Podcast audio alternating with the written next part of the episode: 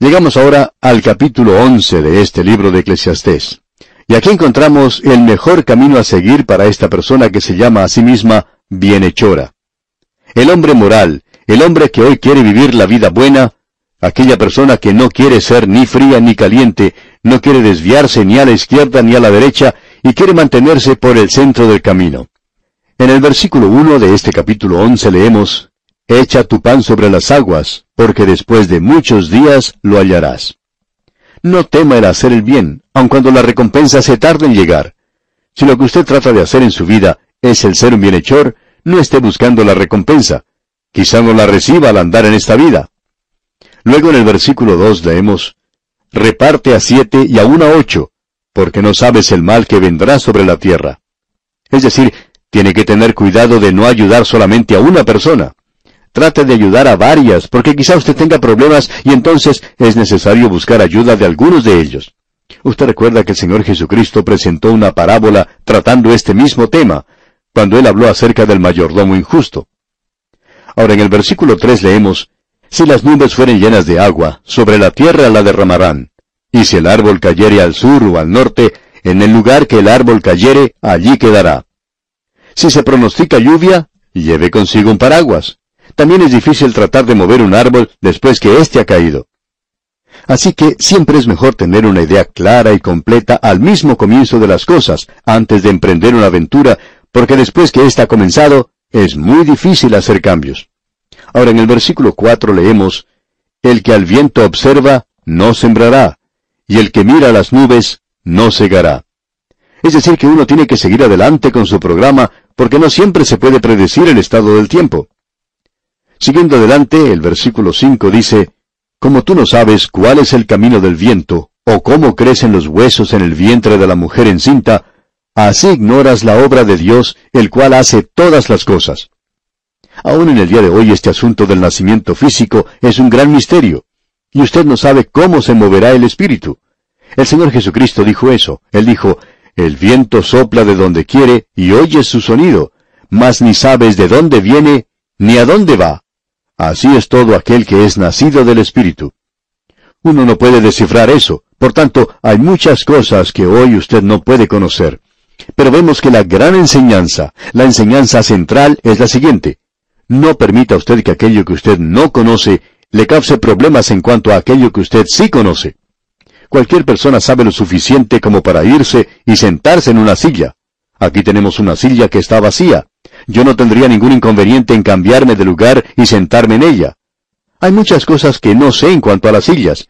No conozco nada en cuanto a la madera. Tampoco entiendo todo el esfuerzo que se necesitó para fabricarla. No sé cómo fue construida y tampoco quién la hizo. Pero entiendo lo suficiente como para saber que si me siento en ella, me podrá sostener. Y eso es todo lo que necesito saber. No debe, pues, usted dejar que aquello que no sabe le cause problemas con las cosas que usted ya conoce. Luego leemos en los versículos 7 y 8, Suave ciertamente es la luz, y agradable a los ojos ver el sol, pero aunque un hombre viva muchos años, y en todos ellos tenga gozo, acuérdese sin embargo que los días de las tinieblas serán muchos. Todo cuanto viene es vanidad. O sea, amigo oyente, que usted va a llegar a viejo. Y ahora Salomón entra en la sección con la cual pondrá término a este libro, y lo cual tendrá lugar en el próximo programa que tengamos de este libro de Eclesiastés. En el versículo 9 dice, Alégrate, joven, en tu juventud, y tome placer tu corazón en los días de tu adolescencia, y anda en los caminos de tu corazón y en la vista de tus ojos, pero sabe que sobre todas estas cosas te juzgará Dios. Recuerde, joven amigo, ahora es la época cuando usted tiene que hacer las decisiones en todas las categorías de la vida. Y es importante que usted elija correctamente. ¿Cuántos hombres en el presente están viviendo vidas perdidas porque todo esto comenzó cuando eran jóvenes? Y Salomón hablará sobre la ancianidad en el próximo capítulo. Ahora el versículo 10 de este capítulo 11 concluye esta sección diciendo, Quita pues de tu corazón el enojo y aparta de tu carne el mal, porque la adolescencia y la juventud son vanidad.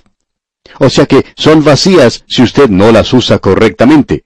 La vida es un regalo que se nos ha dado pero solo recibimos un día a la vez.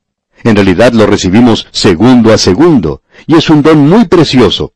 Dios no se lo da a usted todo de golpe, y usted tiene que saber cómo usarlo, y tenemos que usarlo para su gloria.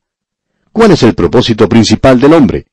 El propósito principal del hombre es el de glorificar a Dios y disfrutarle a Él para siempre. Bien, amigo oyente, vamos a detenernos aquí por hoy y continuaremos, Dios mediante, en nuestro próximo programa.